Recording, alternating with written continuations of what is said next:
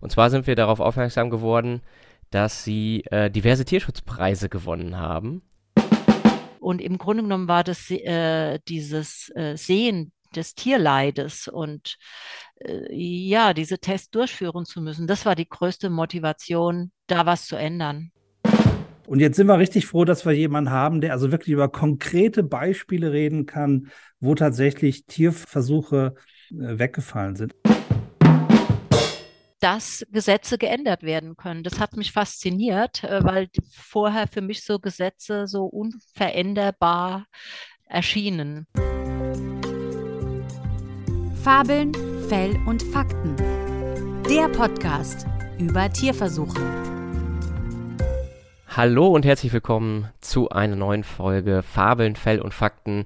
Das ist der Podcast, bei dem wir über Tierversuche sprechen. Und wir, das sind wie immer Professor Johannes Beckers. Hallo Johannes. Grüß dich, Roman. Äh, Johannes ist Professor für Genetik an der TU München und forscht am Helmholtz-Zentrum in München. Ich selbst bin Neurobiologe und arbeite für die Informationsinitiative Tierversuche verstehen. Und heute sind wir noch eine Person mehr. Wir haben nämlich heute eine Gästin, die Frau Dr. Beate Krämer, die bis vor kurzem am Paul-Ehrlich-Institut gearbeitet hat. Hallo, Frau Krämer. Hallo, Herr Stilling. Hallo, Herr Beckers. Grüß Sie. So, wir haben Sie heute eingeladen, weil wir hatten, das äh, kann man hier vielleicht transparenterweise sagen, vorher schon mal miteinander gesprochen. Und zwar sind wir darauf aufmerksam geworden, dass Sie äh, diverse Tierschutzpreise gewonnen haben für Aktivitäten, für Forschungsarbeiten, die sie am Paul-Ehrlich-Institut äh, durchgeführt haben. Und weil äh, je länger man sich damit beschäftigt hat, desto beeindruckender war das, äh, für mich zumindest, diese, dieser Track Record an Aktivitäten, die sie da entwickelt haben und durchgedrückt haben, die ja letztlich zum großen Teil dazu geführt haben, dass äh, einige Tierversuche jetzt nicht mehr stattfinden oder ersetzt werden konnten. Ja. Und da habe ich gedacht, mit dieser Person müssen wir unbedingt mal reden. Deswegen sind sie heute hier und wir freuen uns ganz äh, besonders, dass Sie da sind. Und die erste Frage, äh, die ich hätte, ähm, bezieht sich auf, also vielleicht können wir so ein bisschen so durch die Historie gehen, weil also äh, das, das wirkt irgendwie, wenn man das recherchiert, erstmal so alles wie ganz viele verschiedene Sachen hier und da. Das erste, was ich damals äh, mitbekommen habe, war die Geschichte mit diesem sogenannten ATT.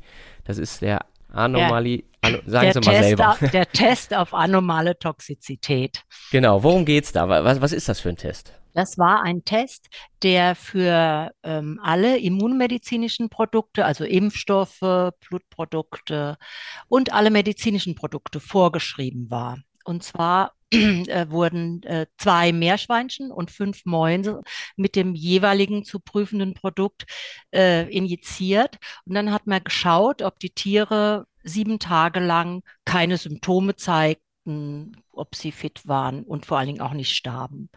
Und dann war der Test quasi bestanden und dann wurde, äh, wurden diese Produkte in der Chargenprüfung quasi freigegeben und konnten auf den Markt kommen und verimpft werden. Genau, also Sie haben das jetzt gerade gesagt, Chargenprüfung. Das heißt also immer wenn, also nicht nur am Anfang, bevor so ein Impfstoff zugelassen wird, sondern immer dann, wenn eine neue Produktionscharge, wir kennen das jetzt seit Corona alle von diesen Codes, die dann im Impfbuch stehen, Chargen ähm, nennt man das. Ähm, und äh, jedes Mal, wenn eine neue Charge sozusagen freigegeben wird, muss das Paul-Ehrlich-Institut da einen Stempel draufsetzen und sagen, das ist unbedenklich. Äh, vor allen Dingen prüfen prüfen. Ja. Also für diese biomedizinischen ähm, Produkte ist es Vorschrift, dass nicht nur während der Zulassung Tier, äh, Prüfungen, auch Tierversuche durchgeführt werden, sondern auch an jeder produzierten Charge, um einfach zu gewährleisten, dass diese Chargen, weil die aus Mikroorganismen, aus Viren, aus Bakterien, Toxinen hergestellt sind, dass die unbedenklich sind. Und deshalb muss jeder Hersteller Proben an die Kontrollbehörde schicken und dort wird äh, getestet und dann ähm, werden diese Chargen für den Markt freigegeben. Mhm. Also bei diesen äh, ATT oder anomalen Toxizitätstests bei Meerschweinchen und Mäusen, da ging es ja dann darum zu gucken, dass in einer neuen Charge jetzt nicht irgendwie plötzlich ein Giftstoff auftaucht, der da nicht reingehört. Und wenn ich es richtig verstanden habe, haben Sie dann zeigen können, dass diese Tests dafür gar nicht wirksam sind, oder? Habe ich das richtig verstanden? Ging es darum? Ja, ja. Man muss, kann dann so erstmal so anfangen, dieser Test ist wirklich historisch bedingt. Der ist mhm. zu Emil Behrings Zeiten entwickelt worden. Wann und war damals, das, das war etwa vor 100 Jahren. Okay, okay. Und ähm, also der Test nicht in dieser Form, sondern der Emil von Behring hat äh, Diphtherieseren in Mäusen getestet, Ah, okay. Tetanus in Mhm. Meerschweinchen. Und irgendwann kam das dann quasi zusammen. Mhm. Und ähm, damals hieß es, man möchte gefährliche Beimischungen, das ist der Mhm. O-Ton, Okay, okay. finden. Ne? Ja. Und dieser Test ist dann im Grunde genommen in den 50er Jahren bei der Großproduktion von Penicillin von der FDA in USA und von der Ah, WHO okay. als Ja. Mindestanforderung gesetzt worden. Ja. Und dann kam er auch so ins europäische Arzneibuch. Und so war der dann quasi Vorschrift für ähm, diese Ja. immunologischen Produkte. Ist ja so vom, vom Gedanken her eigentlich so wie Verbraucherschutz, ne? Ja, genau. Es hieß ja auch Unbedenklichkeitstest, Genau. Test, ja, ne? ja. Genau. Nur, ja. Aber der Test an sich ist sehr unspezifisch. Man kann sich vorstellen, die Tiere, A, hat man das an Labortieren gemacht. Die Mhm. haben eine Humandosis, manchmal auch eine Tierdosis bekommen. Das ist natürlich sehr viel. Ja. Und dann hatten wir schon, äh, dann konnten wir schon sehen, dass es öfter mal falsch positive Ergebnisse Mhm. gab, weil diese Tiere eigentlich viel eher auf die Aufkonzentrierung der oder auf die Menge der Inhaltsstoffe Ja, reagiert ja. haben, als auf irgendwelche Beimischungen. Und was wir dann auch gefunden haben, war, dass ähm, dieser Test auch neg äh, falsch negative Ergebnisse bringt, Ja. weil ähm, das konnten wir ganz schön sehen an Daten, die in der ehemaligen DDR erhoben worden sind, weil da Okay. hatte man, nachdem eine Charge auf den Markt kam, immer noch mal die Impflinge beobachtet. Mhm. Und ähm, wenn man dann eine schlechte Verträglichkeit beobachtet hatte und dann gesehen hatte, dass die Tiere eigentlich nichts gezeigt haben, musste man davon ausgehen, dass das falsch negative Ergebnisse waren. Der Test konnte auch ähm, wiederholt werden, wenn ein Tier Krankheitssymptome oder gezeigt hat oder verstorben war. Und ähm, dann war es so, dass oft die Wiederholungen ein ganz anderes Ergebnis gezeigt haben wie der Okay. erste Test. Das heißt, der war nicht besonders gut reproduzierbar. Ja. Und was wir auch gemacht haben, war, dass wir unsere Teste im Paul-Ehrlich-Institut, die Testergebnisse mit den Ergebnissen der Hersteller verglichen haben. Jeder Hersteller musste ja den Test auch machen. Ja. Und da hat sich auch kaum eine Übereinstimmung gezeigt. Also Ja, wenn die Hersteller mal auffällige Ergebnisse bei einem Produkt hatten, hatten wir das nicht und Mhm. umgekehrt. Ja, aber es ist ja erstaunlich, dass dieser Test sich dann trotzdem so lange als verpflichtender Test quasi gehalten hat. Wie, wie kann man sich das erklären? Naja, deshalb habe ich das am Anfang gesagt, wenn sowas mal im Arzneibuch drin steht, Mhm. ne, dann ähm, ist das eine Vorschrift, an die sich jeder hält. Die Hersteller ihrerseits waren schon relativ kritisch über mehrere Jahre, aber mh, die können ja nicht so viel machen. Und von den, von den Behörden, da musste man eben auch, also in unserer Behörde wurde es ja dann quasi angestoßen. Und ähm, dann haben wir das gemacht, aber es muss hier erstmal sich jemand finden, der sagt, was testet denn dieser Test überhaupt? Oder Ja. ist der denn überhaupt relevant? Ja. Genau. Genau, und so, und dann haben Sie zeigen können, dass dieser Test keine Relevanz hat, also äh, dass er nicht aussagekräftig ist. Ja. Und war das dann irgendwie sehr schwierig, das durchzusetzen, dass diese Tests dann nicht mehr erforderlich waren? Oder, oder war das dann relativ einfach, das durchzusetzen? An dieser Stelle war es gar nicht so schwierig, weil, wie gesagt, Okay. da schon äh, vermehrt Kritik geäußert worden war und auch, ich habe das Gefühl, die Experten auch gar nicht so überzeugt waren von diesem Test und Mhm. ähm, eigentlich brauchte es nur Daten, die das belegen, dass dieser Test äh, keine Okay. Aussage hat. Ja. Und dann wurde, der wurde allerdings nicht ähm, auf einen Schlag abgeschafft, sondern tatsächlich sukzessive, erstmal im Veterinärbereich und im Humanbereich in solchen Fällen, wo man geeignete äh, Teste hatte, um die äh, Sicherheit der Impfstoffe äh, nachzuweisen. Und so wurde Mhm. der sukzessive dann, bis auf den heutigen Tag ist er für alle Produkte abgeschafft, aber er wurde eben, wie gesagt, sukzessive Mhm. für verschiedene Produkte abgeschafft. Und dann ging das auch weiter. In in USA wurde er abgeschafft. Er wurde ist, ist inzwischen aus den WHO Requirements gestrichen. Also das hatte dann auch noch internationale Folgen. Ja. Ja, und das geht sozusagen zurück auf, auf Ihre Initiative damals äh, vor, äh, ich weiß gar nicht, wie lange es jetzt her ist. Äh, 1993 habe ich damit angefangen. Ja. Also vor, und, und warum, 30 Jahren. warum haben Sie sich diesen Test vorgenommen? Also hatten Sie da schon Vorerfahrung oder haben Sie diese Kritik aus der, aus der Pharmaindustrie sozusagen aufgenommen und haben gesagt, wir gucken jetzt einfach mal, was da wirklich dran ist? Oder? Nein, ich war damals gerade, das war, ich war auf diese Drittmittelstelle ein, angestellt worden. Also es war beantragt worden, diesen Test äh, vom Paul-Ehrlich-Institut, diesen Test zu untersuchen auf seine Relevanz. Und man hat wissenschaftliche Mitarbeiter gesucht und ich habe einfach die Stelle bekommen. Also ich bin da ohne Vorkenntnisse äh, quasi reingekommen. Was haben Sie eigentlich für einen Background? Sind Sie Biologin, Pharmakologin, Tierärztin, Ärztin? Ich bin Biologe, ich bin Diplombiologin. Diplombiologin, okay. Ja, das war dann Ihr erster Forschungspreis, 1996, glaube ich, war das. Mhm. Und dann ging es ja noch weiter. Sie haben ja noch viele andere Preise gewonnen. Ähm, können Sie uns noch mehr erzählen? Das Ding ist, der Roman und ich, wir hatten äh, als erste Episode äh, dieser Saison jetzt über das Thema Alternativmethoden schon gesprochen.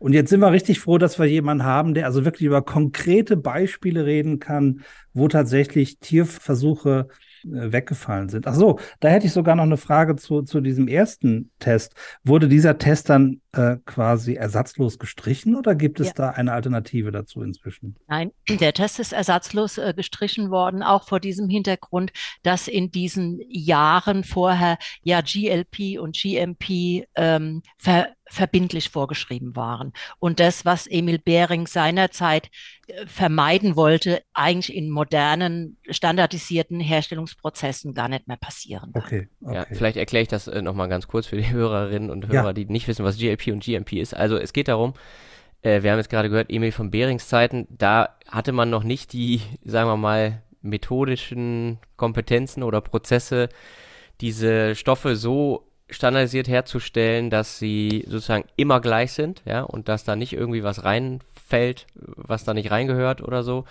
Und deswegen hat er sich wahrscheinlich damals gedacht, besser, wir untersuchen das nochmal im Tier auf.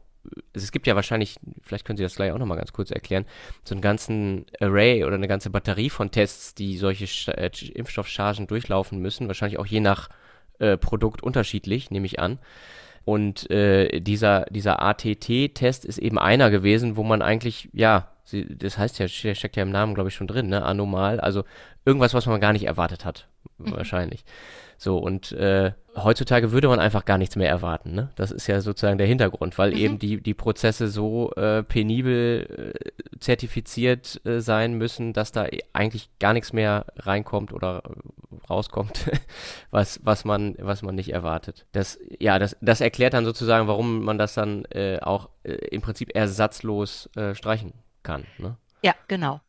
Ich kann, vielleicht beantworte ich jetzt erst Ihre Frage, Herr Stilling, und dann komme ja. ich zu Ihrer Frage, Herr Beckers. Alles gut, genauso ja? machen wir das, ja. Also bei diesen ähm, Impfstoffen oder sogenannten biomedizinischen Produkten, zu denen gehören auch Allergene, auch Blutprodukte, auch monoklonale Antikörper, einfach nur mal so, dass man so weiß, äh, wovon wir sprechen. Ja. Mhm. Ähm, da wird in der Regel, werden in der Regel Wirksamkeitsprüfungen gemacht. Also ich schaue, ob dieses Produkt tatsächlich wirksam ist. Entweder durch biochemische Methoden oder im Tierversuch. Früher war es hauptsächlich Tierversuch. Und da konnten aber inzwischen einige Tierversuche ersetzt werden. Und die zweite Kaskade sind sogenannte Unbedenklichkeitsprüfungen, was auch oft im Tier gemacht worden ist. Wir hatten eben den anomalen Toxizitätstest. Da gab es auch Tests im Zieltier. Es gab äh, Teste im Tier zu Fremdvirusausschlüssen, also gab es Kontamination mit Fremdviren und so weiter.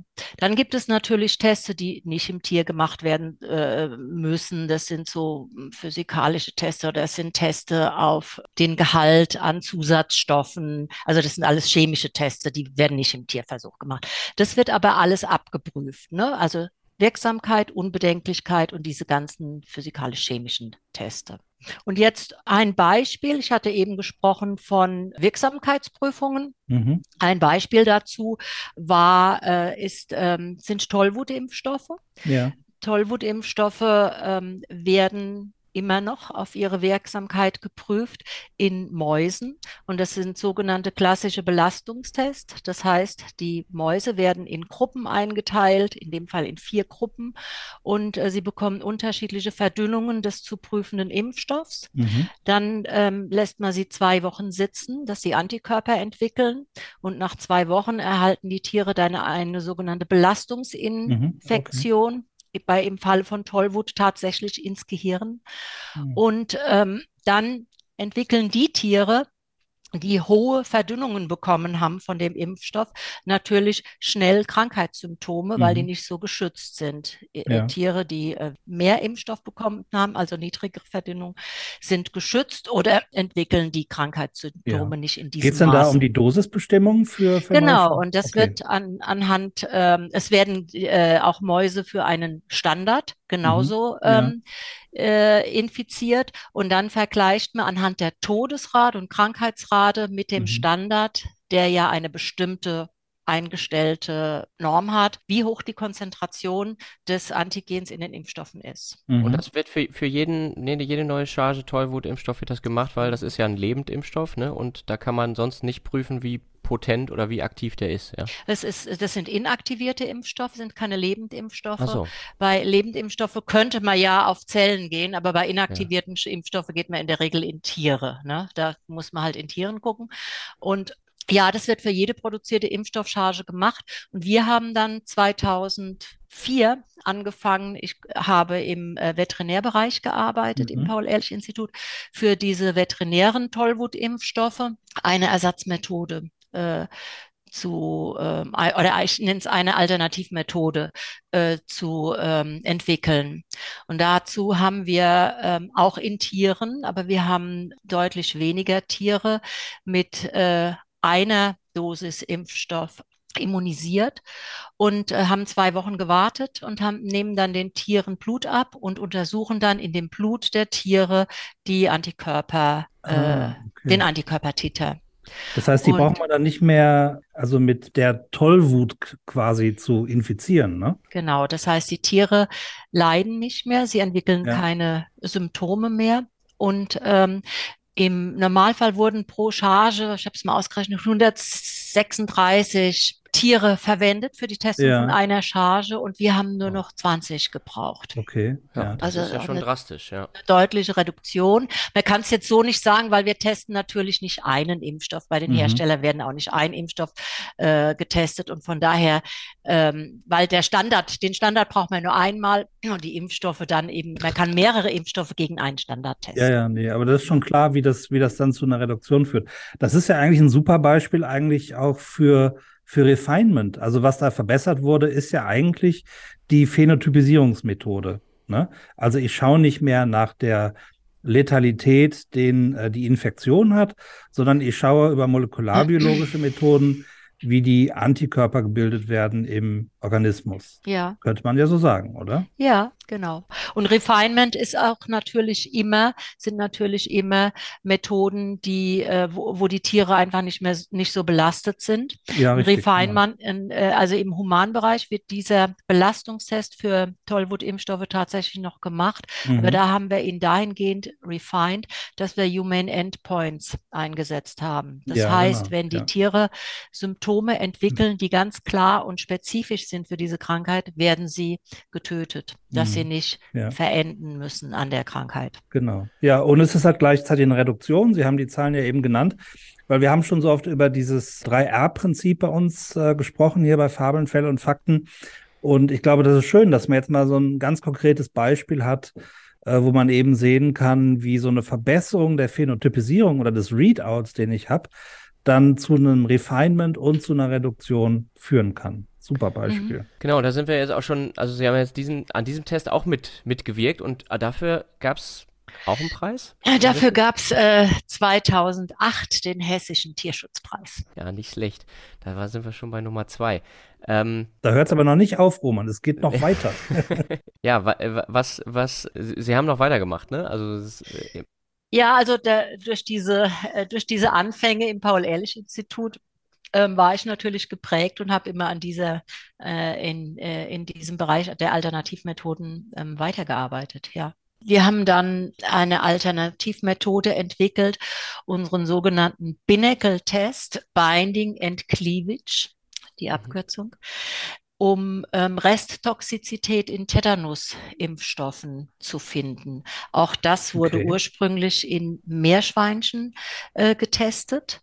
Also Meerschweinchen haben Geht es dieses auch wieder um Chargentests? ja, oder es um, geht die ganze Zeit um Okay, Chargentests, ja. okay. Also bei Hersteller und in den Kontrollbehörden durchgeführt.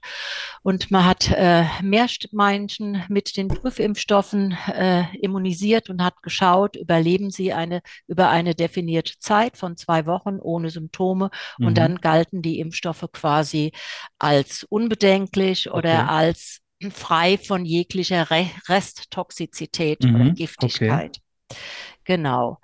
Und ähm, unsere Alternativmethode basiert quasi auf der Funktion dieses Tetanus-Moleküls in vivo.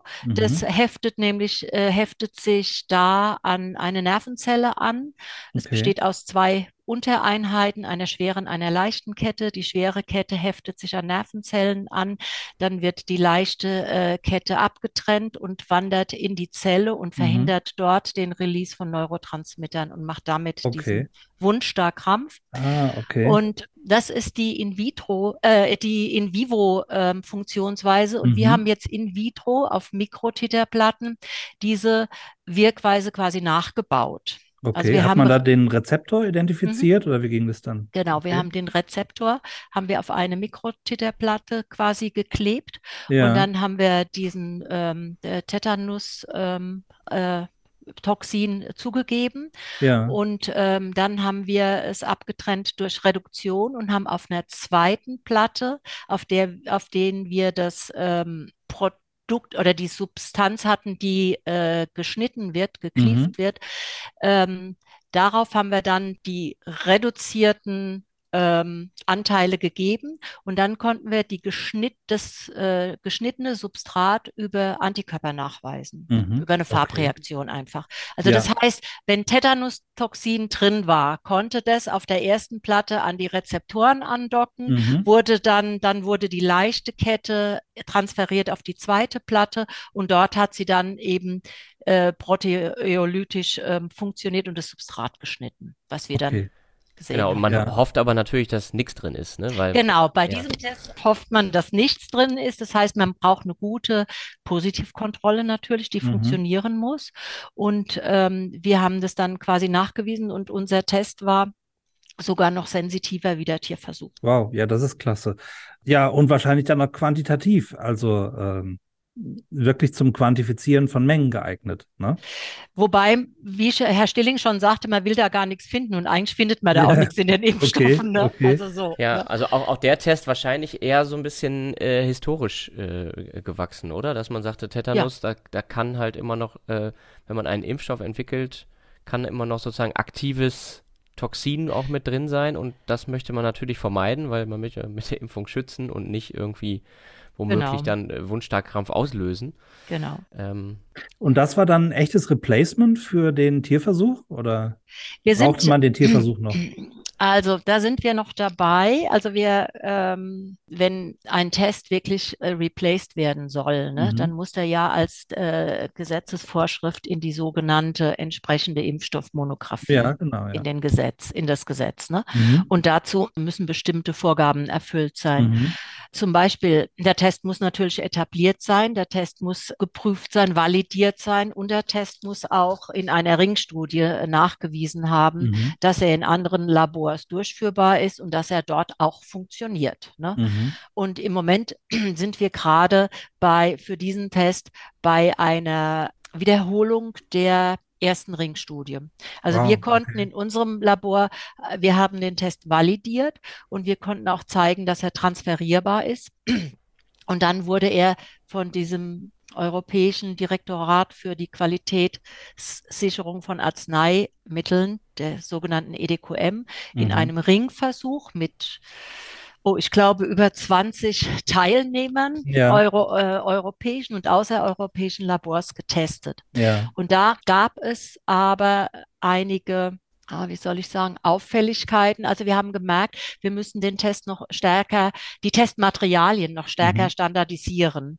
Die Wir sind haben kommerziell nicht zu, zu beziehen, oder? Die muss man Doch, sich selber herstellen, oder? zum Teil, äh, zum Teil. Also Okay. zum Teil haben wir die herstellen lassen und haben die an die äh, Teilnehmer verteilt. Ja. Und zum Teil konnten sie dann aber auch äh, in ihren Ländern bestimmte Sachen bestellen. Da Mhm. haben wir aber dann zum Beispiel bemerkt, dass bestimmte Substanzen in Europa, obwohl es eigentlich gar nicht so sein sollte, Mhm. eine andere äh, Qualität aufweisen, wie zum Okay. Beispiel in Kanada. Mhm. Und dann haben wir gesagt, okay, in einem, in unserem, in unserer nächsten oder Wiederholung der Ringstudie müssen wir alle Substanzen von Mhm. hier aus quasi ähm, zur Verfügung stellen. Wir Ja, konnten ja. nachweisen, dass aufgrund der Variabilität der Substanzen, dass es da zu Variabilitäten kam, Ja. zu höheren Ja. Varia Variabilitäten kam, die wir eigentlich nicht so, so nicht erwartet hatten. Ja, aber das ist ja interessant, wie lange das dann dauert. Also ich sehe den, äh, den Preis dafür haben sie, glaube ich, 2010 gekriegt. Ja. Und jetzt haben wir 2022 und es ist noch immer keine, ich sage jetzt mal, standardisiert anerkannte Methode.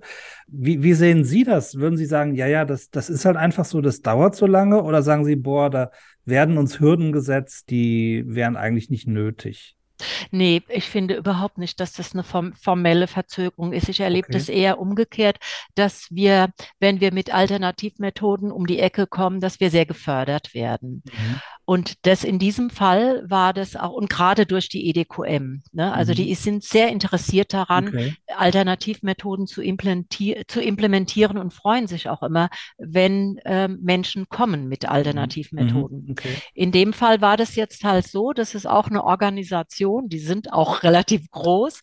Mhm. Ähm, das heißt, ähm, das hat immer so seine Wege, die es gehen muss. Das dauert. Und in dem Fall war es so, dass die ähm, Projektleiterin erkrankt ist und die war, glaube ich, zwei Okay. Jahre oder sowas Mhm. Also es, es kamen so unglückliche, äh, kamen so ein bisschen unglücklich zusammen. Okay. Ja. Wer, wer finanziert solche Ringstudien dann? Also Sie sagten, man wird viel gefördert. Wo, wo kommen die Gelder dafür her? Ist das also zum Teil auch aus der Industrie oder? Nee, das ist also von, ähm, es gibt eben die EDQM, die du äh, sowas äh, finanziert auch und dieses ganze Verschicken und so.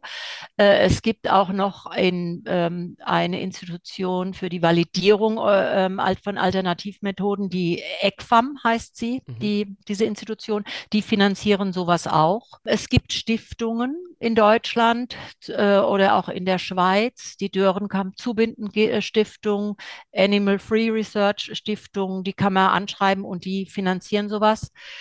Beim ähm, BMBF kann man inzwischen auch, das ist neu und das halte ich für sehr gut, äh, kann man auch Gelder beantragen für Validierungs- und Implementierungszeiträume. Mhm. Und schlussendlich, wir haben ja dann, jetzt mache ich nochmal die Verbindung zu den Preisen, 2016 einen ziemlich hochdotierten Preis, ähm, den Ur, ähm, Ursula M. Händel-Preis von der Mhm. DFG bekommen. Ja. Das waren 100.000 Euro und von diesem Geld haben wir für äh, die gerade beschriebene äh, Transferstudie finanziert. Ah ja, Ah, super. toll. Wunderbar. Ja. So, so können die Preise dann aber auch, äh, ja, man, man denkt immer, Preise kriegt man ja eigentlich erst, wenn schon was fertig ist, aber mit dem Geld kann man natürlich dann wieder was Neues machen, ne? Ja, wir haben den Preis für die Entwicklung tatsächlich der Mo Methode gekriegt, aber damit, wir hatten es eben von der Implementierung, das dauert Jahre, ne, weil es eben noch ganz viele weitere Schritte notwendig sind, bis so eine Methode erstmal für den, ich nenne es jetzt einfach mal, internationalen Bra Gebrauch geeignet ist. Ne? Können wir noch ein bisschen mehr über diesen ähm, Ursula Händel Tierschutzpreis reden? Weil da haben Sie an Botulinumtoxin gearbeitet, richtig? Genau. Botulinum ist ja eigentlich jetzt kein Impfstoff, fällt auch Ja. nicht dann in unseren, in das, in den Bereich des Paul-Ehrlich-Institutes. Wir haben da mit dem äh, BfArM zusammengearbeitet. Ja. Und ähm, aber für Botulinum-Produkte, die in der Medizin angewendet werden, Mhm. ähm, sind tatsächlich auch äh, Tierversuche notwendig, Mhm. um die Konzentration an Botulinum zu festzustellen. genau, Und ja. Botulinum ist das giftigste, die Ja. giftigste Substanz auf dieser Welt überhaupt. Mhm. Ich habe mal ausgerechnet, um die gesamte Bevölkerung in Deutschland zu vergiften, würde ein ähm, Zuckerwürfel Botulinum reichen. Wahnsinn, Also es ja, ist ja. wirklich die giftigste Substanz überhaupt. Da Ja. ist man natürlich besonders vorsichtig und muss natürlich besonders genau die Konzentration bestimmen. Es wird Genau, natürlich ja. hoch verdünnt nur Ja, ja, ja. eingesetzt. Ne? Ja, Genau. Ja, Und für vielleicht diese sollte man auch noch mal ganz kurz dazu sagen, Botulinum, wer sich da nichts drunter vorstellt, es geht um Botox. Also das, äh, das giftigste Gift der Welt, was sich manche aber freiwillig ins Gesicht spritzen lassen. Ja, aber dazu muss man sagen, Ja. äh, das äh, passiert alles off-label, ne? Ja. Also äh, Botox und so weiter, das sind, äh, weil für Kosmetika ja keine Tierversuche durchgeführt werden Genau. äh, dürfen. Das heißt, äh, diese Medizinprodukte, die es für Schlaganfallpatienten oder krampfende Patienten, Schiefhals und sowas gibt, die werden off-label für die Kosmetik benutzt, ne? Ja, naja, und da wird wahrscheinlich der äh, größte Umsatz mitgemacht. Bin ich sehr sicher, ja. Ja, genau. Und also das heißt, es gibt einiges, es gibt einige Chargen, die da geprüft werden müssen. Und ähm, hier geht es, äh, wie gesagt, wie vorhin auch schon beschrieben, bei dem Tollwut geht es um die ähm, Konzentration in der, des Botulinumtoxins in den Produkten, ne, die Ja. man dann verwendet. Und da, auch da hat man äh, klassische Belastungstests gemacht, indem man eben die äh, Mäuse mit ähm, Botulinum infiziert und dann Mhm. schaut, Mhm. ab welcher Verdünnung überleben sie in dem Ja. Fall, ne? Und dann rechnet man gegen einen Standard quasi die Konzentration aus. Mhm. Ja. Ja. Auch in mehreren Gruppen von Tieren, mehrere, mehrere Verdünnungen. Und das ist natürlich ähm, nicht schön, weil die Tiere dann, äh, die kriegen extreme Atemprobleme. Mhm. Die entwickeln dann sowas, das nennt man so eine Wespentaille, weil die überhaupt nicht mehr richtig atmen können. Dann Mhm. Zieht sich die Taille so zusammen und dann Ja. im Grunde genommen ersticken sie. Es ist Ja, wirklich ist eine schön. schwere Belastung, ja. Ja, das ist, ist überhaupt nicht schön. Und aber da, da, glücklicherweise muss man ja sagen, dass viele Hersteller, äh, ich glaube sogar alle, die hier in Deutschland äh, das machen, mittlerweile auf diesen Test groß, größtenteils verzichten, ne? weil sie eben al was Alternativen gibt. Unter anderem die, die Sie mitentwickelt haben. Ich weiß nicht, inwiefern die tatsächlich eingesetzt äh, wird. Also äh, jeder Hersteller, es gibt drei, haben ähm, äh, für sich eine Alter, für ihre Produkte eine Alternative entwickelt, weil es immer Ja. schwieriger wurde, diese Tierversuche genehmigt zu kriegen. Die haben die in den äh, Bundesländern gar nicht mehr genehmigt gekriegt. Und dann gab es Hm. irgendwie Tierversuchsstellen, wo die die abgegeben haben, aber auch die haben die nicht mehr genehmigt gekriegt. Und dann waren sie gezwungen, quasi Alternativmethoden zu entwickeln. Das haben sie auch getan. Das Problem ist, dass je, jeder Hersteller seine eigene Alternativmethode hat, seine eigenen Standards hat. Das heißt, wenn ich diese Produkte verabreiche, kann ich die im Grunde genommen nicht mehr vergleichen. Also ähm, das Produkt äh, von dem Hersteller A hat so und so viele Einheiten und die sind überhaupt nicht vergleichbar zu den Einheiten von dem Hersteller B. Ah, okay. Was die, die Hersteller haben eben, das kann ich auch verstehen, für sich erstmal eine Alternativmethode äh, Ja, geschaffen. Ne? Ja, ja. ja. Und ähm, wir haben dann, ähm, wir haben gedacht, äh, oder wir finden es wichtig, dass die Methoden A vergleichbar sind und dass man B gegen den gleichen Standard testet, dass, dass man wirklich eine Vergleichbarkeit hat. Und wir haben mit unserer Methode, die wir dann entwickelt haben, die ja so ein bisschen, weil Botulinum so ähnlich funktioniert wie Tetanus, von daher war es auch nicht so eine große Entwicklungsarbeit. Ne? Wir haben Mhm. diese Binnacle-Struktur quasi aufgegriffen und angepasst für Botulinum. Okay, na, also das, das würde ich jetzt doch gerne noch besser verstehen. Das heißt, Sie haben wieder ein Testverfahren entwickelt, das aufbaut auf dem Rezeptor für das Botulinumtoxin, oder? Ja, genau, genau. Okay, und auch Ja. mit Farbreaktionen wahrscheinlich. Ja, genau, genau. Quantifizieren Botu- lassen. Ja, genau, weil das Botulinum A an ähnliche oder gleiche Rezeptoren wie Tetanus Mhm. bindet. Wir haben Okay. da Ach, zwei wirklich? Rezeptoren benutzt. Und Okay. das zweite ist, ähm, Botulinum ähm, spaltet das gleiche oder ein ähnliches äh, Substrat auch. Ne? Ah, okay, Und dann mussten wir quasi den Test einfach anpassen, modifizieren. okay. Aber Ja. die Idee war schon da. Ne? Verstehe, ja, ja, Ja. gut. Genau. Okay. gut. Und, und unsere Idee war dann, und was wir dann gemacht haben, dass wir alle europäischen Produkte mit unserem Test getestet haben und konnten nachweisen, dass mit unserem Test alle Produkte testbar sind. Also dass der Ah, Test für okay. alle Produkte funktioniert. Mhm. Ja. Und das fanden wir schon wichtig. Die zweite Sache ist halt, dass ähm, die Tests, die Alternativmethoden von den Herstellern nicht nur, die sind nicht nur produktspezifisch, sondern auch patentiert. Das heißt, mhm. die sind nicht frei verfügbar. Okay. Wir lassen keinen unserer Teste jemals patentieren, weil ähm, die wirklich von jedem angewendet werden sollen, ohne dafür mhm. bezahlen zu müssen. Und auch, weil wir sie gerne ins europäische Arzneibuch implementiert haben möchten. Und mhm. ähm, dazu sollten die auch möglichst nicht patentiert sein. Ja. Ja. ja, toll. Ja, das ist ja ein echtes Replacement. Sehr, sehr, sehr schön und für einen wirklich sehr belastenden Tierversuch, ja. Ähm, also kann man Ihnen wirklich nur zu gratulieren. Und das ist durchaus verständlich, dass Sie da diesen Preis für gewonnen haben. Es gibt ja noch einen weiteren Preis, äh, nämlich den. Der dieses Jahr noch dazu gekommen ist. Genau, 2022. Ja. Ersatz- und Ergänzungsmethoden für Tierversuche. Ein Preis des Landes Rheinland-Pfalz. Der Irreversibilitätstest für Tetanus Toxoide. Ich glaube, das müssen uns auch erklären, was das ist. Okay. Ich hatte ja vorhin schon gesagt, als wir bei Tetanus waren, Tetanus äh, wird ja aus, also Tetanus-Impfstoffe werden ja aus dem Bakterientoxin äh, hergestellt, also es ist giftig. Mhm. Und das Toxin wird dann äh, detoxifiziert durch Formaldehyd in der Regel. Okay.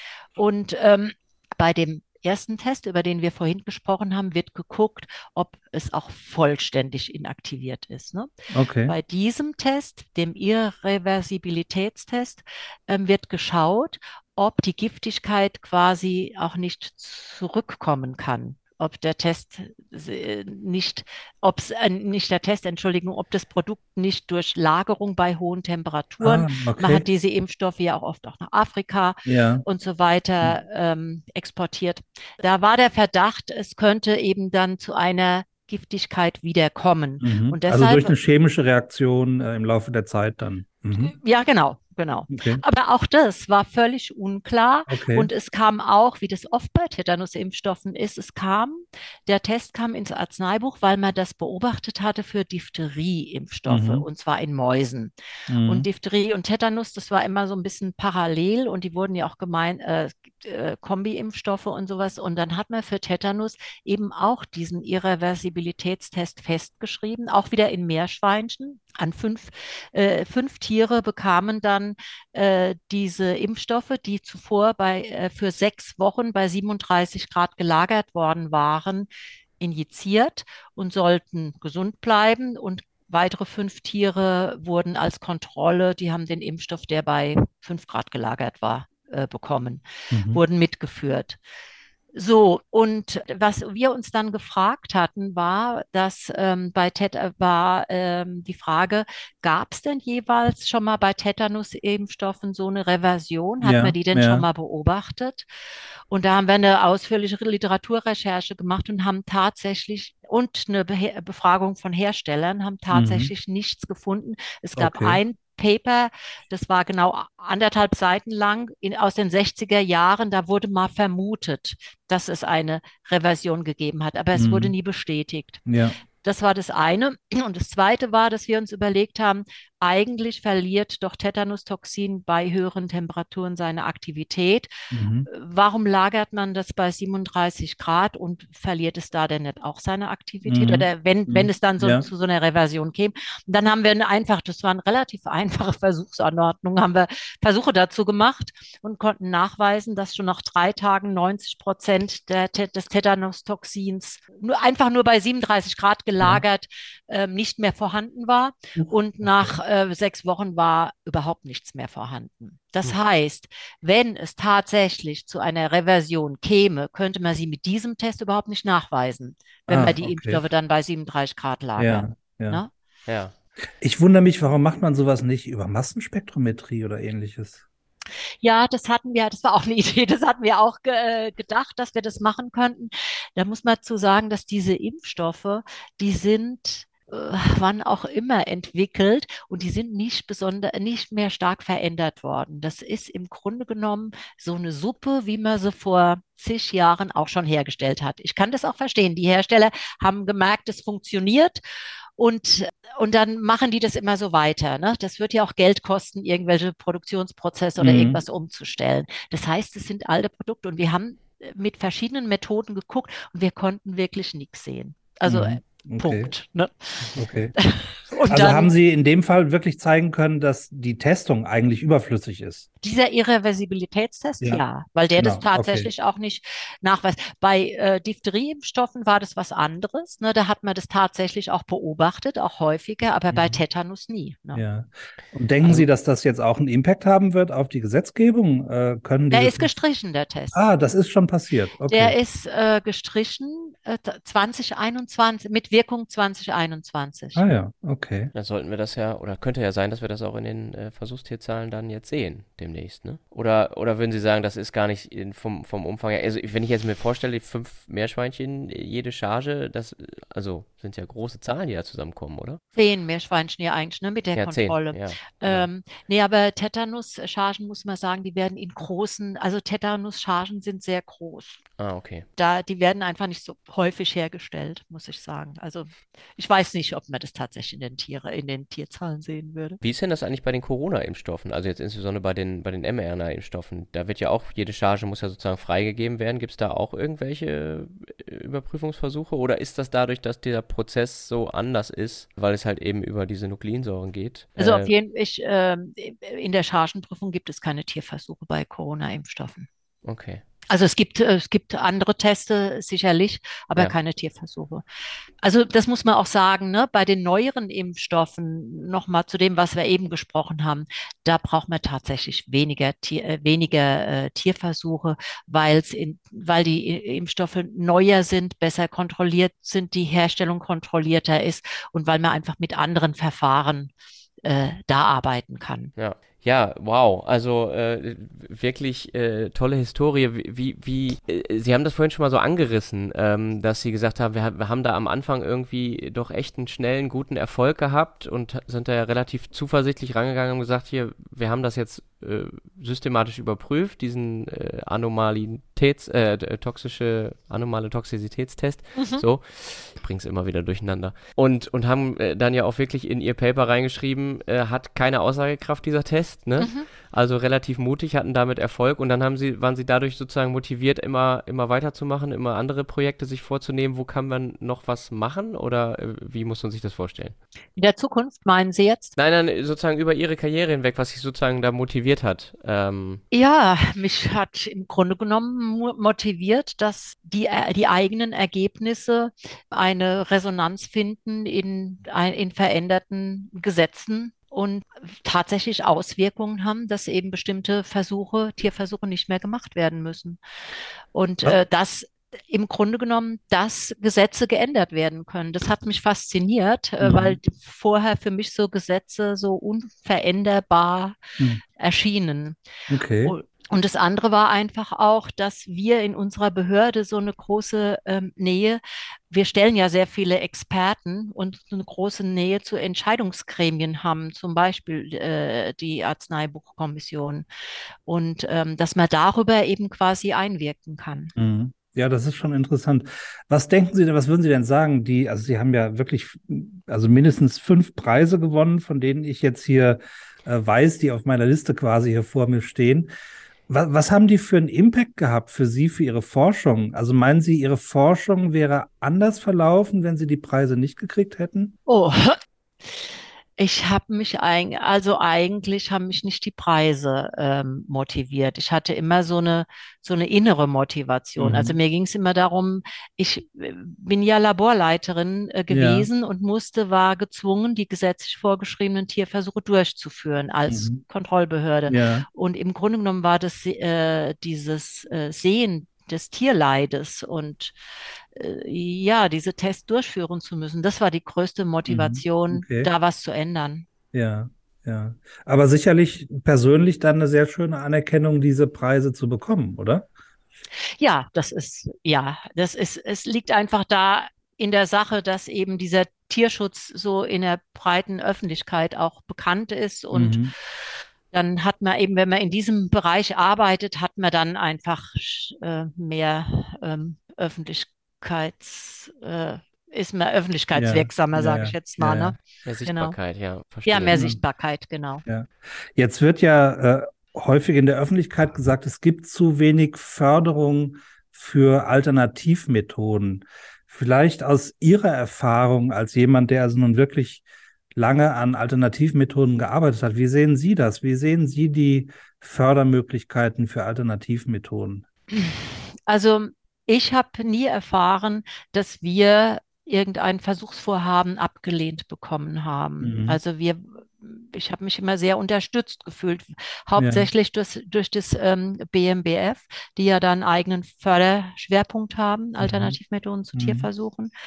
Dann, wie vorhin schon erwähnt, bei diesen Stiftungen, wir sind öfter von Stiftungen gefördert worden, ja. die EDQM, die dann bei den Validierungen, ähm, die die Validierungen finanziert, also meine persönlichen Erfahrungen sind da eher positiv. Mhm. Ich habe auch mal eine Weile als Gutachterin beim BMBF gearbeitet für ja. die Auswahl von Methoden da hatte ich schon auch den Eindruck, dass wir wirklich wichtige und gute Methoden fördern konnten. Mhm. Es gibt natürlich auch, weil ich weiß, dass es schwierig ist, Geld, überhaupt Forschungsgelder zu kriegen, gibt es natürlich auch ja. äh, Gruppen, die es auch mal da versuchen, aber eigentlich geht es gar nicht in erster Linie um äh, Alternativmethoden. Mhm. Ähm, aber die mit die, die Sachen, die, die wirklich wichtig waren, die konnten wir fördern. Ja. Ja, das ist interessant, das mal aus diesem Blickwinkel auch so zu hören.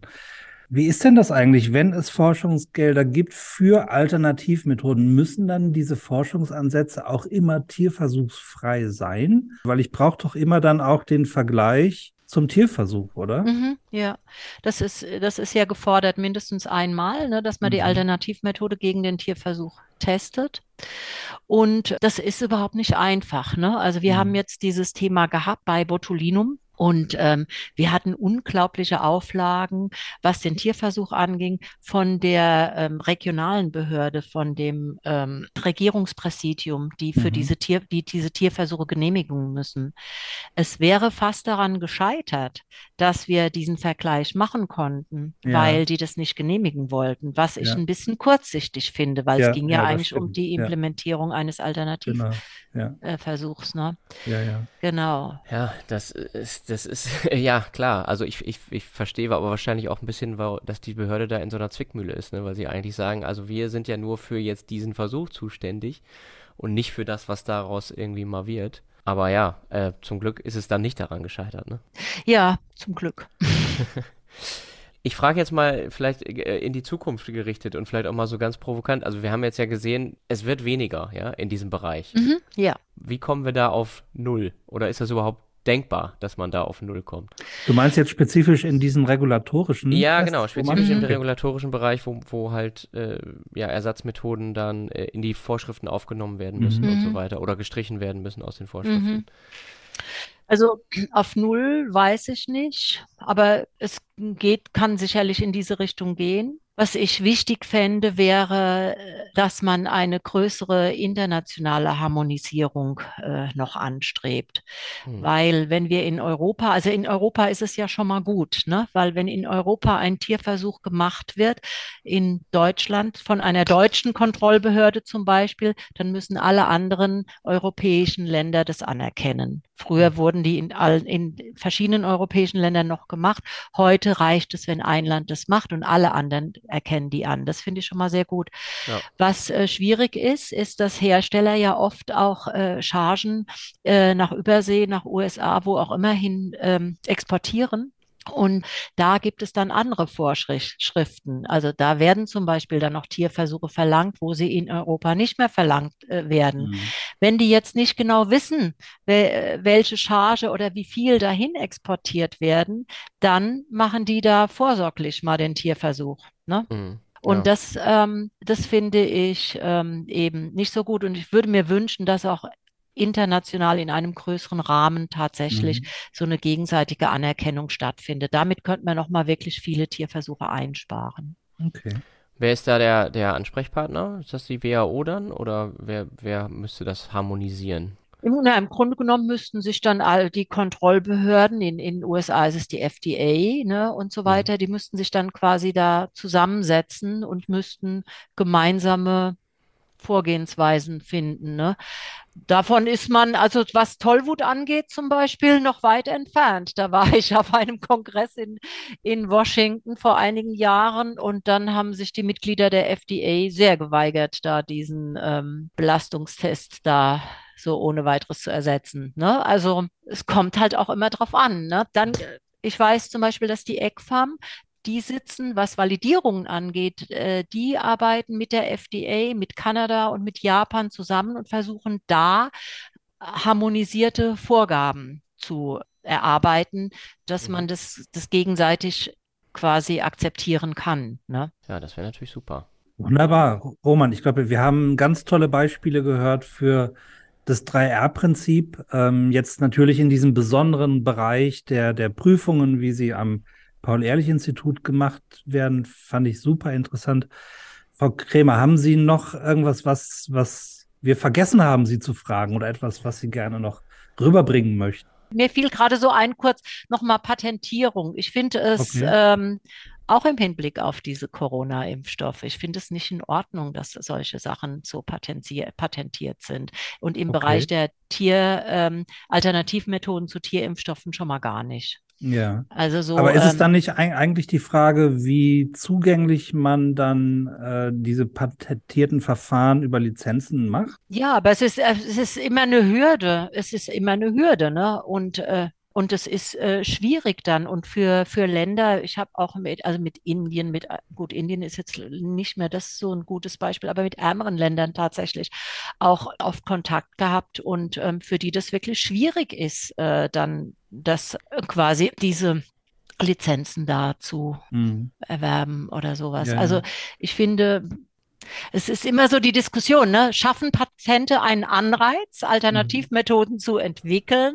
Ne, das ist so die eine Sache. Und die andere Sache, äh, gerade im, äh, wenn man Tierversuche vermeiden will, muss man auch sehen, dass eben die, diese Alternativmethoden flächendeckend äh, angewendet werden können. Hm, ja, ja, ja. Ja, ich verstehe, was Sie meinen. Also wenn das dann natürlich so ist, dass die Patente dazu führen, dass es schwierig ist, an die Lizenzen ranzukommen, dann ist es natürlich ein Problem. Andererseits äh, verstehe ich natürlich auch, dass Firmen, die jetzt neue Impfstoffe für äh, Covid entwickelt haben, dass die natürlich auch ihr Geld verdienen wollen damit und dass das nicht irgendwie in die Public Domain gleich kommt, mhm. kann ich auch verstehen. Ja, das ist so, so ein Zwiespalt. Ich bin da hin und her gerissen, das ist richtig. Ist wahrscheinlich dann ja von Vorteil, wenn man an einem öffentlich äh, geförderten Institut arbeitet, weil dann hat, braucht man sich darüber gar keine Gedanken machen.